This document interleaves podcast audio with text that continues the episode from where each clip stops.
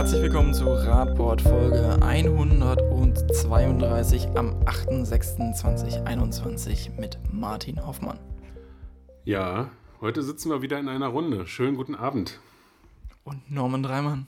Ja, einen wunderschönen guten Abend. Marco freut sich schon. Ja, alles nur noch eine Armlänge von mir entfernt und wenn Ja. jemand zu lange redet, kann ich einfach das Mikro wegnehmen. Das ist ganz praktisch. Hat jemand geguckt, wann wir das letzte Mal in dieser Runde überhaupt zusammengesessen haben? Das ist doch schon ewiglich her, oder? Ich glaube im September oder so oder im November. Also, ne, ab Oktober ging ja durch Verhaltssachen und ich glaube, müsste im September gewesen sein, glaube ich. Schon echt, echt lange her. Stimmt. Ja, wir haben uns natürlich auch mal vorbildlich an die Eindämmungsverordnung gehalten. Das möchte. Ja, das sind die tollen Töne, die ihr jetzt wieder habt, weil Norman nebenbei Scheiße baut, während hier anmoderiert. Ich wollte sagen, Bier trinkt. Nein, ich trinke äh, Radler, alkoholfrei. Achso. Bin ich wie du. Ja? Ihr seht schon, äh, die, die persönliche Zusammenkunft erhöht die Stimmung hier. Das werdet ihr natürlich jetzt auch wieder als, als, als Bonus im Podcast haben. Also ihr müsst es jetzt wirklich appreciaten, dass es jetzt hier wieder. Was? Hilf mir mal jemand übersetzen, bitte. Äh, äh, appreciate äh, äh, heißt irgendwie, glaube ich, komme ich jetzt nicht drauf. Ich, ähm, ich weiß, was es bedeutet, aber mir fällt der, der deutsche. Was heißt es denn jetzt? Wertschätzen, danke. Ja, genau. wertschätzen. Also Wertschätzen. bitte wertschätzt diesen Mehrwert, den ihr jetzt im Podcast habt. Und deswegen fangen wir jetzt auch an und kommen zum ersten Thema. Wir schauen auf was ganz Innovatives. Das berichtet uns Martin nämlich sogar aus seiner äh, alltäglichen Arbeit. Er war nämlich richtig nah an der Quelle dran und hat sogar ein paar Insider-Informationen für euch. Es geht, es geht um das Programm Bike Sim, das es jetzt ermöglichen soll, Radverkehrsentwicklungen besser zu planen und zu checken, was bringt eigentlich eine Maßnahme, bevor ich sie baue. Martin. Genau. Ja, es geht um ein Forschungsprojekt, das an der TU Dresden gelaufen ist, äh, vom BMVI, also dem Bundesministerium für Verkehr und digitale Infrastruktur, gefördert am Lehrstuhl für Verkehrsökologie von Professor Becker. Ähm, ja, wir kennen ja das altbekannte Problem. Äh, wir sind äh, dabei, wir fordern mehr Radverkehr, wir fordern natürlich auch Radinfrastruktur. Und äh, der Großteil der Infrastruktur wird natürlich in den Kommunen geplant, bezahlt und dann auch manchmal gebaut. Ähm, und äh, da gibt sich ja immer das Problem, dass man natürlich äh, dem Fördermittelgeber oder auch dem Stadtkämmerer irgendwie erklären muss, äh, warum jetzt diese Maßnahme so und so viel kostet. Und das muss man ja eigentlich auch irgendwie argumentieren. Und ähm, ja, da gibt es schon lange für den motorisierten Verkehr oder für den ÖPNV natürlich äh, Nachfragemöglichkeiten, also Berechnungsmöglichkeiten in Verkehrsmodellen, wie man das schön machen kann. Für den Radverkehr war das bisher immer ein bisschen schwierig. Und genau dieses Problem greift jetzt diese Bike-Sim-Programmierung, diese Software, die da in der Entwicklung ist, auf. Das heißt also, ich kann ein Verkehrsmodell aufbauen, kann das Modell speisen mit Radverkehrszähldaten und kann dann ähm, ja, ein Verkehrsnetz aufbauen sozusagen in der Software, kann das mit den Daten speisen und dann kann ich parallel ein Alternativnetz aufbauen. Das heißt also, ich plane digital im Verkehrsmodell Radverkehrsinfrastruktur. Das geht dann über Tempo, über Ausbaumöglichkeiten etc. Und dann kann ich also ähm, die Radverkehrsdaten dort nochmal äh, berechnen, beziehungsweise eine Umlegung rechnen. Und dann kriege ich eine schöne Darstellung, ähm, sozusagen eine Differenzdarstellung, wie sich Radverkehr entwickelt bzw. verlagert, wie er sicherer wird. Das heißt, das Ganze kann man natürlich dann sehr schön auswerten. Und ähm, ich kann sehr gut argumentieren, was die Investition in Straße XY an Knotenpunkt XY für Vorteile bringt, nicht nur für die Sicherheit, sondern eben dann auch für mit dem Wachstum von Radverkehr. Äh, die Vorteile muss ich jetzt nicht alle aufzählen. Also ein wirklich gutes, innovatives Projekt, was aber jetzt leider noch nicht bis zur Marktreife äh, ge gelaufen ist. Ähm, es gibt noch einiges, was zu tun ist. Da sind die mathematischen äh, Berechnungen im Hintergrund, die müssen optimiert werden, weil es ist jetzt am Beispiel Dresden gemacht worden. Und das ist natürlich dann sinnvoll oder muss so sein, dass man das dann relativ einfach auf andere Kommunen übertragen kann. Und da muss noch ein bisschen Arbeit und Gehirnschmalz reingesteckt werden. Und deswegen hoffen wir natürlich, dass das BMVI da weiterhin auch fördert, so dass es dann wirklich zur Marktreife kommt und dass es dann eben auch rege von den Kommunen genutzt werden kann.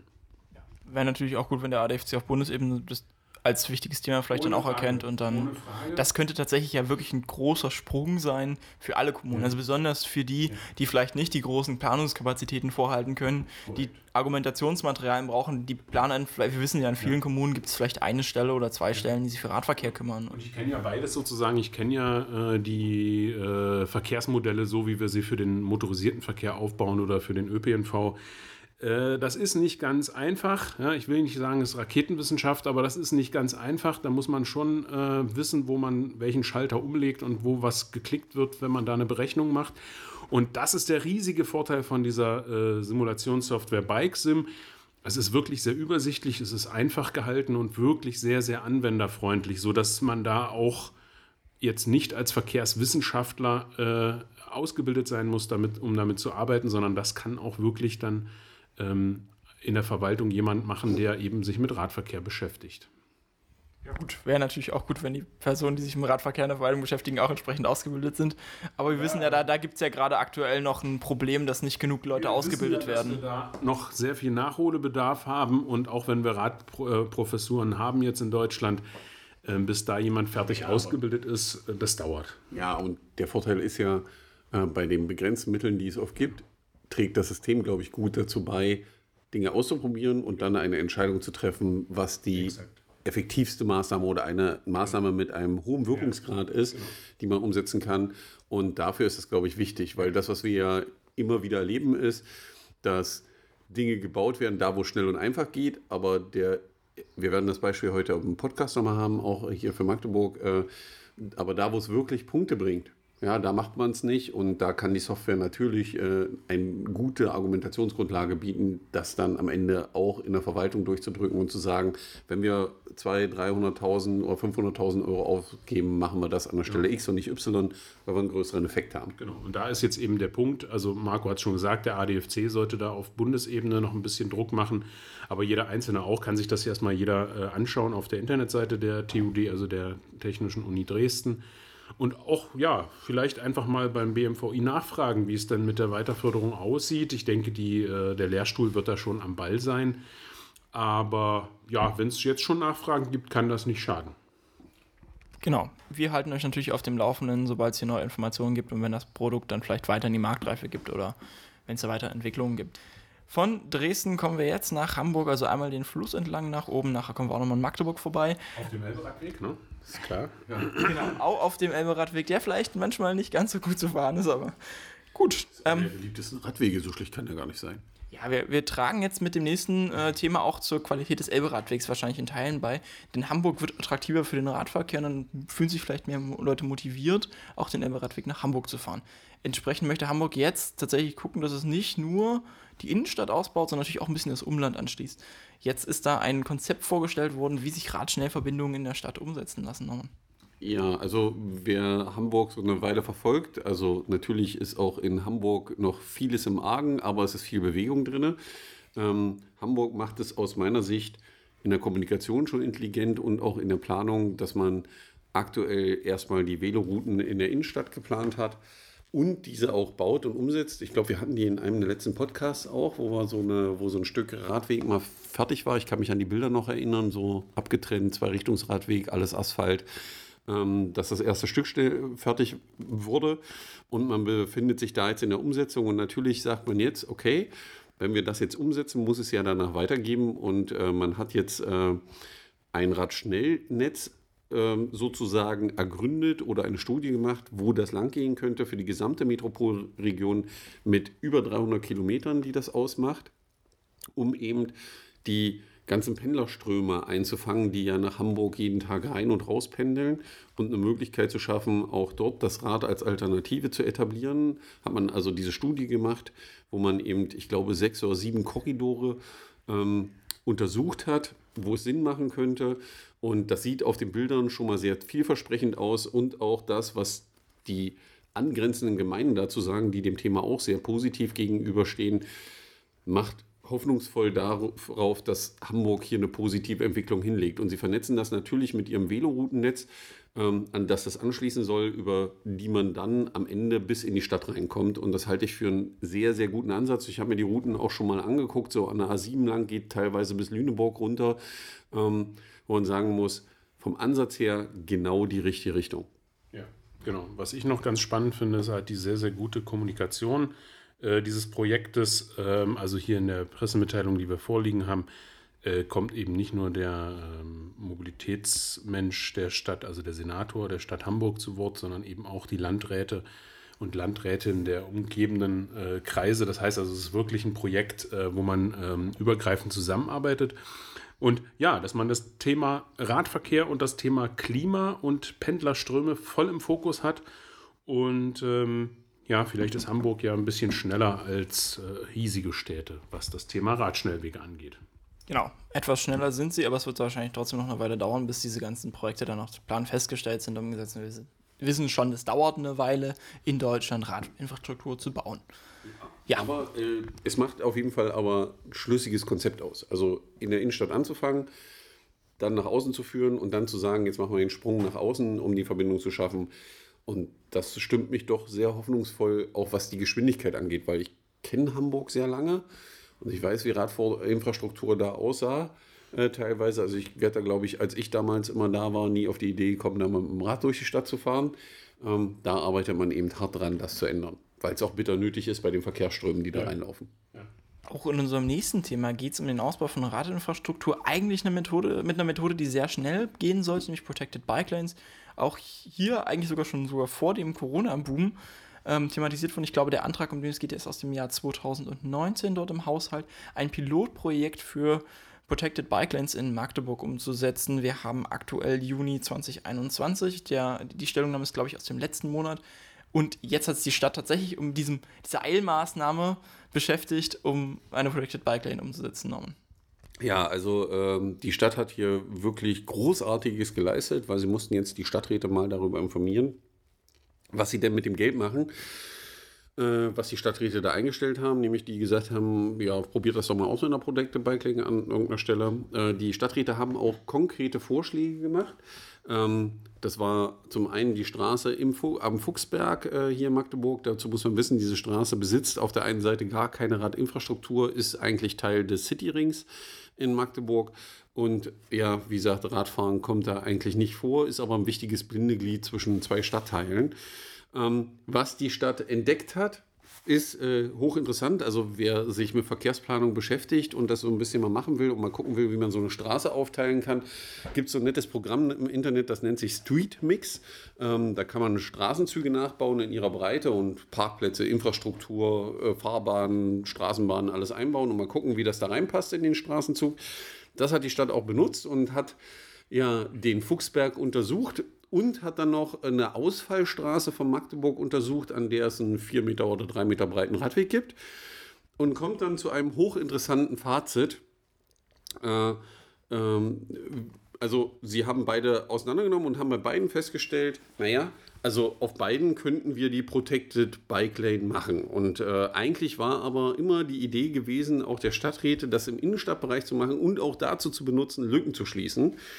Und äh, Dazu schreiben sie, äh, auch wenn der, Be achso, ja, äh, aus verkehrsplanischer Sicht wird der Testbetrieb in der Berliner Chaussee empfohlen. Das ist eine Ausfallstraße von Magdeburg, wie gesagt, die einen drei Meter breiten Radweg hat und parallel noch einen sehr schönen Radweg über die sogenannte Kanonenbahn. Ähm, die Stadtplanung empfiehlt aber trotzdem die Berliner Chaussee, auch wenn der Bedarf an einer sicheren Radverkehrsanlage in der Straße am Fuchsberg vorhanden ist, also Sie scheinen verstanden zu haben, dass sie ja fehlt, scheint hier eine Protected Bike Lane nicht Mittel der Wahl zu sein. Eine Trennwirkung, die durch die aufragenden Einbauten in den Straßenkörper entsteht, ist in dieser eher innerstädtischen Straßenabschnitten städtebaulich weniger erwünscht. Das ist die Begründung, mit der die Verwaltung die Protected Bike Lane ablehnt. Und da muss man sich dann schon die Frage stellen, haben die mal nach Berlin geguckt? Also Berlin muss jetzt wieder durch mehrere Mauern geteilt worden sein, weil die haben da ja so Protected Bike Lanes eingebaut. Äh, Und die ganze Stadt ist, glaube ich, zerschnitten. Man hört das auch, dass äh, äh, Berlin jetzt großartig getrennt ist wieder. Kann da auch nicht durchlaufen durch die zwischen Nee, den du Pollern. kannst da auch nicht durchlaufen und du musst auch immer Pfeiler hinstellen. Du kannst auch nicht erhöhte äh, äh, Borde aufkleben. Da gibt es gar keine. Und was ist eigentlich so ein, so ein Pfeiler, der ist ja auch fünf Meter hoch, also viel höher als so ein parkendes Auto, was da stehen würde. 20 Meter breit. Also das ist wie so eine Schallschutzwand. Ja? So dieser Pümpel, der da steht. Also es ist schon an den Haaren herbeigezogen und das einfach da reinzuschreiben, also ich weiß nicht, was das soll. Wir fassen mal zusammen ganz kurz. Also ein parkendes Auto ist kein Problem. Also es beeinträchtigt die Städte. ja noch, ja. Das beeinträchtigt die Städte, die urbane Wirkung anscheinend nicht. das- aber die, die Pfeiler oder die Blumenkübel, die dort stehen könnten, die beeinträchtigen das so sehr, dass wir das nicht umsetzen wollen. Aber ich glaube, Martins entsetztes Gesicht. Mark Martin hat die Stellungnahme, glaube ich, zum ersten Mal jetzt gelesen. Wir haben die noch gar nicht besprochen. Äh, Und wenn ihr Martins Gesicht sehen könnte als Verkehrsplaner, ist großartig. Sprich Bände. Also wir, wir reden ja hier über einen innerstädtischen Bereich. Ne? Und da hat jetzt der Bearbeiter, der Sachbearbeiter, der hier mit Streetmix gearbeitet hat, das auch sehr schön gemacht, hat da auch dann die äh, entsprechenden Elemente heraussuchen können. Nur bei der einzutragenden Breite der jeweiligen Fahrstreifen bzw. Gehwege und Grünstreifen, da hat er sich wohl irgendwie, hat er sich, äh, ist er Maus gerutscht, weil ähm, hier werden dann innerstädtisch die Fahrstreifen mal mit 3,50 Meter, 4,10 Meter bzw. 3,70 Meter angegeben. Das, so weit ist das wohl sowohl im Bestand und dann in der, in der, in, in der Planung mit der Protected Bike Lane sind es dann 3,50 Meter, wo ich auch denke, also äh, Maximum 3,25, da kann man auch, auch auf 3 Meter gehen. Das ist jetzt keine Hauptverkehrsachse und äh, ich weiß nicht, warum man jetzt hier das Problem mit dem Parken hat. Da ist genug Platz.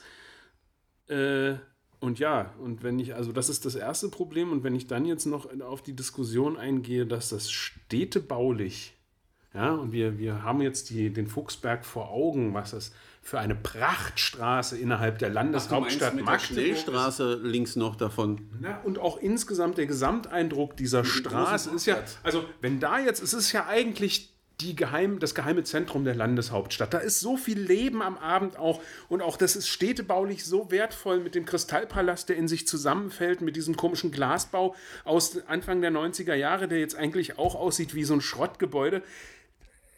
Da komme ich dann mit einer Argumentation, die mit Städtebau Der, der, der Parkplatz, den hast du vergessen. Der Parkplatz vor dem der Kristallpalast. Parkplatz noch dazu. Also wunderbar. Äh, Also das ist so ein, so ein Versuchslabor für Grünzeug, was so zwischen den Parksteinchen durch... Also an den Haaren herbeigezogen, wo ich denke, also tut mir leid, da haben wir wohl offensichtlich einen neuen Amtsleiter, der nicht alle Stellungnahmen, die rausgehen, äh, liest, aber das ist einfach Hanebüchener Schwachsinn. Beruhen, lassen wir es mal dabei so. Ich kann dem nichts mehr hinzufügen. Wir hoffen natürlich, ähm, dass da die Stadträte im, äh, Stadt, im Ausschuss dafür auch nochmal drüber schauen und dann vielleicht nochmal der Verwaltung auch ein entsprechendes Feedback geben, weil ich glaube, da gab es ja einen Antrag, der das konkret gefordert hat. Und also wenn wir jetzt, wir können, wir, also selbst wenn wir auf der, selbst wenn wir auf der Berliner Chaussee äh, diesen, diese Protected Bike Lane einrichten würden, würde sie an der Realität nichts verändern. es wäre also wirklich tatsächlich eine Geldverschwendung. Also was wollen Sie denn erproben? Also das macht ja keinen Unterschied. Wir stellen ja nur die Pfeile auf. Es stört niemanden und wir bauen es dahin. Also das ist wirklich armselig ja, für deutsche Verkehrspolitik. Also überhaupt für Verkehrspolitik innerstädtisch.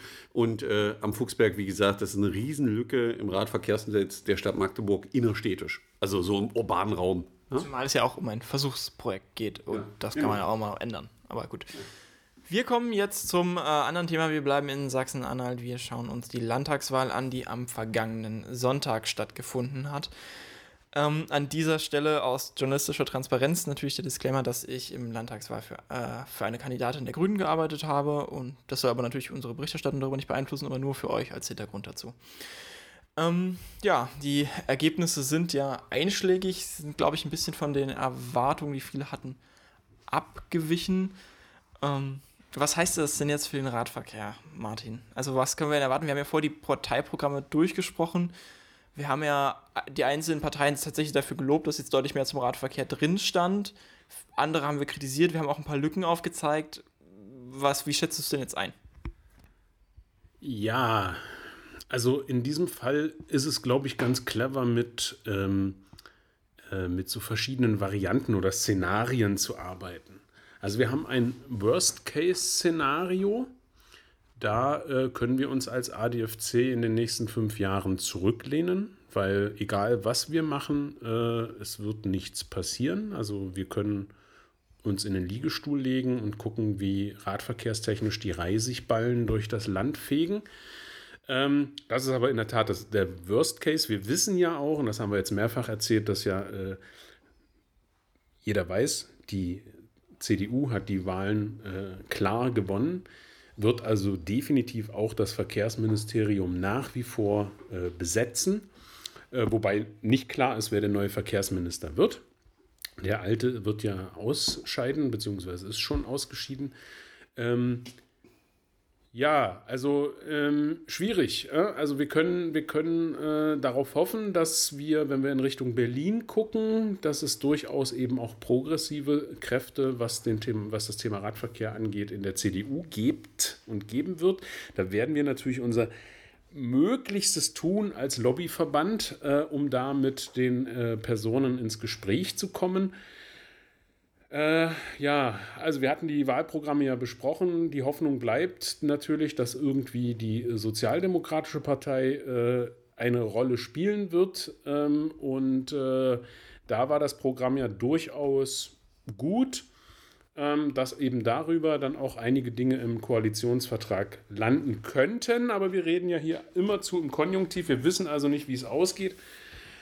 Ähm, wenn jetzt noch das die FDP mit ins Spiel kommt. So sieht es aus. Die Grünen haben heute definitiv an die äh, bestehende Koalition eine Absage erteilt. Ähm, ja nochmal kurz zum Hintergrund. Ich weiß nicht, ob alle das so verfolgt haben, welche Koalitionsoptionen es tatsächlich aktuell gibt. Es gibt die Möglichkeit zwischen einer schwarz-roten Koalition, also SPD und CDU, die hat eine aktuelle Einstimmenmehrheit im Landtag. Und ansonsten gibt es natürlich noch die Möglichkeit von schwarz-rot-gelb. Das ist, glaube ich, gerade eine eher da nicht so präsenten und dann gäbe es noch die Möglichkeit äh, für eine ja, Jamaika-Koalition aus CDU, aus äh, FDP und den Grünen. Das ist die andere Option, die wolltest du, glaube ich, gerade jetzt noch weiter beleuchten. Genau. Genau. Ähm, das war ja klar. Ähm, die Grünen haben ein relativ progressives und auch sehr konkretes Programm äh, vorgelegt, was den Radverkehr angeht ähm, so die Grünen irgendwie in Regierungsverantwortung kämen, äh, wäre das natürlich sicherlich ein guter Anfang. Äh, da könnten wir natürlich darauf hoffen, dass äh, das Thema Radverkehr dann wirklich auch prominent ähm, im, im, Rat, im, im, Koalitionsvertrag äh, stehen wird.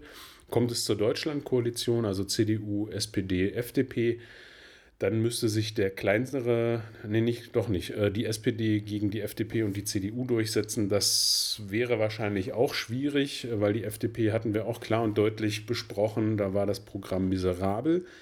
Ähm, ja, es werden spannende Tage auch nach dieser Wahl. Für uns bleibt natürlich auch ein Stück weit das, die Überlegung, äh, beziehungsweise so ein bisschen Ratlosigkeit. Wir haben ja sehr gut versucht, das Thema Radverkehr irgendwie in der Öffentlichkeit zu halten. Letztendlich war dann eben das Thema AfD oder CDU, hat alles überspielt, alle anderen Themen. Es ging nicht mehr um Klimaschutz, es ging nicht mehr um moderne Mobilität in den Städten und im ländlichen Raum. Ähm, von daher werden die nächsten Wochen sehr spannend. Wir sind natürlich trotzdem da am Ball und werden die äh, Koalitions- Partner äh, informieren und, und, und Vorschläge unterbreiten und ins Gespräch kommen. Aber das ist schon, äh, ja, ja, also wenn ich nochmal an das äh, Worst-Case-Szenario denke, dann wird mir dann doch schon ein bisschen mulmig. Wobei ich das, glaube ich, nicht so negativ sehen möchte, weil äh, selbst wenn die CDU alleine regieren könnte in diesem Land, ähm, aus der Erfahrung, die wir so haben, also ich gehe mal davon aus, dass nicht alle Menschen, die bei uns einkaufen, Grüne sind und Fahrräder kaufen. Du jetzt im Fahrradladen Im bei euch? Fahrradladen, genau, und äh, in allen anderen Fahrradgeschäften in Magdeburg auch. Ähm, sondern dass da Menschen aller Wählergruppen sozusagen unterwegs sind und das Thema Fahrrad für sich entdecken. Also gehe ich auch fest davon aus, dass das Thema sich auch in den großen Volksparteien verankern wird. Ähm, hm? Wollte den großen Volksparteien plural schon interessant. Der großen Volkspartei in Sachsen-Anhalt, der CDU, äh, äh, verankern wird. Und äh, man dem Thema doch auch aus wirtschaftspolitischer Sicht äh, äh, offen gegenübersteht und das Thema weiter vorantreibt. Deswegen will ich das auch nicht ganz so negativ sehen, weil sowohl zum Tourismus als auch vom, von Arbeitsplätzen her ist das jetzt keine zu vernachlässigende Branche in diesem Land. Ich habe das ja auch nur als Szenario genannt. Äh, das ist genau das, was du sagst, ist natürlich genau der Haken, wo wir auch äh, uns einhaken werden und äh, unser Thema spielen werden. Ähm, das ist jetzt definitiv nicht der Zeitpunkt, um irgendwie sich dann doch in den Stuhl zu setzen und das die nächsten fünf. Jahre zu warten und zu gucken, was passiert, sondern natürlich, es gibt ja bundesweit, europaweit, weltweit einen Trend und der Trend ist eben auch in Sachsen-Anhalt klar und deutlich. Wir, auch wir haben die Radverkehrswelle.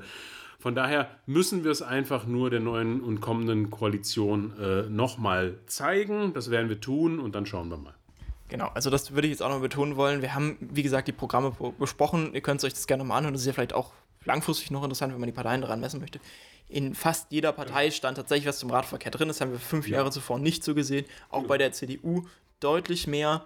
Ich würde das Thema jetzt noch nicht ganz begraben. Es wird natürlich wahrscheinlich schwerer für den Radverkehr, je nachdem, wie es die Koalition ausmacht. Es wird natürlich auch interessant zu sehen, wer oder wer die neue oder der neue äh, Verkehrsminister dann wird. Und daran wird sicher, denke ich, sehr viel fallen stehen. Und wir halten euch natürlich dabei auf dem Laufenden, was dann die aktuellen Koalitionsverhandlungen dann vielleicht für den Radverkehr bedeuten könnten oder wie sich eine neue äh, Verkehrsministerin dann wahrscheinlich der CDU, das ist, denke ich, wird sich die Partei nicht leben lassen, ähm, Was- ins Amt begeben wird und was sie dann für den Radverkehr an Ideen hat. Genau, was definitiv auf der Agenda steht, ist natürlich ein Telefonat mit dem Herrn Strößenreuter in Berlin. Ähm, das werde ich mir nicht nehmen lassen. Aber das nur nebenbei. Äh, wir sehen mal, wie sich das entwickeln wird. Ja, Martin ist sicher noch da nicht komplett demotiviert für, die- für die nächsten fünf Jahre, falls es am Anfang so rübergekommen ist. Jetzt geben wir euch noch ein paar Motivationshäppchen für die nächsten Wochen. Ihr könnt richtig aktiv werden, denn ja, Corona neigt sich ja zum Glück langsam am Ende, deswegen treffen wir uns hier auch in Person. Deswegen passiert auch mehr. Sa- Sagen wir mal so, die Corona-Lage beruhigt sich aktuell ein bisschen. Wir hoffen mal, dass alles so läuft, wie wir uns das alle wünschen. Genau, wir hoffen einfach, dass hier nicht die nächste Mutation nochmal komplett Ja, durchreißt. da gibt ja auch schon wieder die komischsten Studien. Äh, Wir kennen es ja aus dem letzten Sommer. Wir sollten, glaube ich, alle diesen Sommer genießen äh, und äh, die Möglichkeiten, die es gibt, nutzen, ja, äh, vernunftbegabt. Äh, Und dabei hilft, äh, glaube ich, jetzt auch das Thema, was man nicht nur in Magdeburg aktuell machen kann, sondern in vielen anderen deutschen Kommunen äh, schon läuft oder demnächst anläuft. Das ist das Thema Stadtradeln, wo man gemeinsam zusammen Radfahren kann und Kilometer sammeln kann.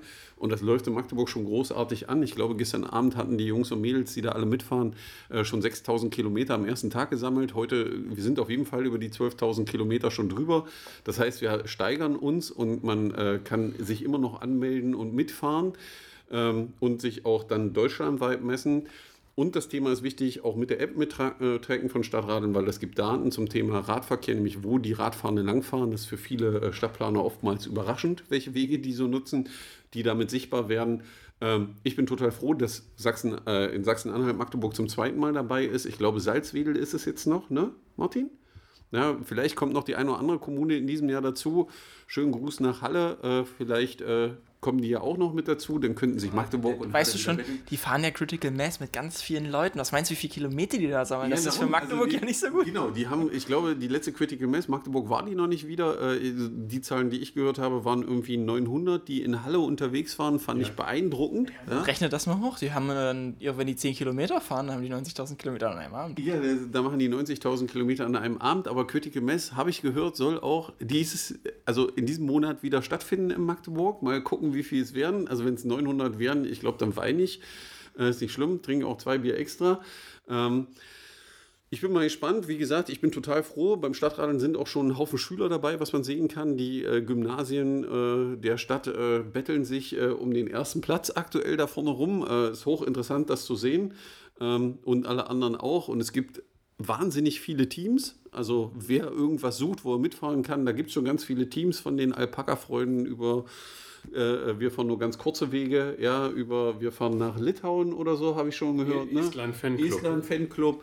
Ähm, also äh, gibt großartige Teams. Natürlich gibt es auch ein Team vom ADFC und der Radkultur, kann man auch gerne mitfahren. Äh, wir freuen uns auf euch und auf die Kilometer. Wird eine großartige Aktion. Ja, und also ich würde ja gerne noch was ergänzen. Ähm, ihr könnt äh, beim Stadtradeln ja auch äh, diese Radarfunktion benutzen. Wenn es also in der Stadt noch keine Möglichkeit gibt, dass man so Stellen melden kann, die jetzt, äh, sagen wir mal, für den Radverkehr nicht so optimal sind, sch- beschissene Oberfläche oder Baustellenproblematik oder was auch immer, dann kann man das auch über die App äh, einspielen und äh, der Stadt damit helfen, problematische Situationen relativ schnell zu entschärfen. Außerdem habe ich schon gehört, Martin hat ein dreckiges Fahrrad und das muss jetzt endlich mal sauber werden. Deswegen gibt es noch eine zweite Aktion. Ja. Stimmt. Ja, ma- ich, sag- ich, Wir machen auch noch Ankündigungen. wir machen auch noch Ankündigungen. Ja, äh, wann machen wir es, Marco? Am äh, 27. Juni um 15 Uhr vor dem ADFC. Genau, vor dem ADFC-Büro, neben dem Hundertwasserhaus, beim Eisladen. Für alle, die es suchen, werden wir äh, auch dies Jahr, auch wenn es im Frühjahr ausgefallen ist, jetzt den Sommerfahrerputz machen. Das heißt, können alle vorbeikommen. Wir stellen Putzutensilien zur Verfügung. Also schaut am 27. Juni beim ADFC vorbei, da gibt es ein bisschen Putzmittel, Kettenöl und dann könnt ihr eure Fahrräder wieder in den Schuss bringen. Kuchen, Kuchen, ganz schl- wichtig. Normanbeck Kuchen. Natürlich Eis. Ja? Normanbeck Kuchen. Nee, ich backe keinen Kuchen. Da haben sich gestern andere freiwillig gemeldet. Normanbeck Brot. Ich backe auch kein Brot. Ich bringe die Putzmittel mit. Genau. Norman putzt eure Fahrräder. Nein, Norm putzt nicht die Fahrräder. Norm putzt nicht mal seins. Okay, ich hoffe, ihr hattet genauso viel Freude an dieser ersten äh, Folge wieder in Person, wie wir das hier hatten. In dem Sinne hoff, hören wir uns, äh, nachdem jetzt die, der Wahlkampfstress ja etwas abgeklungen ist, hoffentlich in der nächsten Woche dann auch wieder und dann wieder etwas regelmäßiger wöchentlich mit einem Radpod. In dem Sinne, äh, viel Spaß beim Radfahren und bis nächste Woche. Ciao. Tschüssi.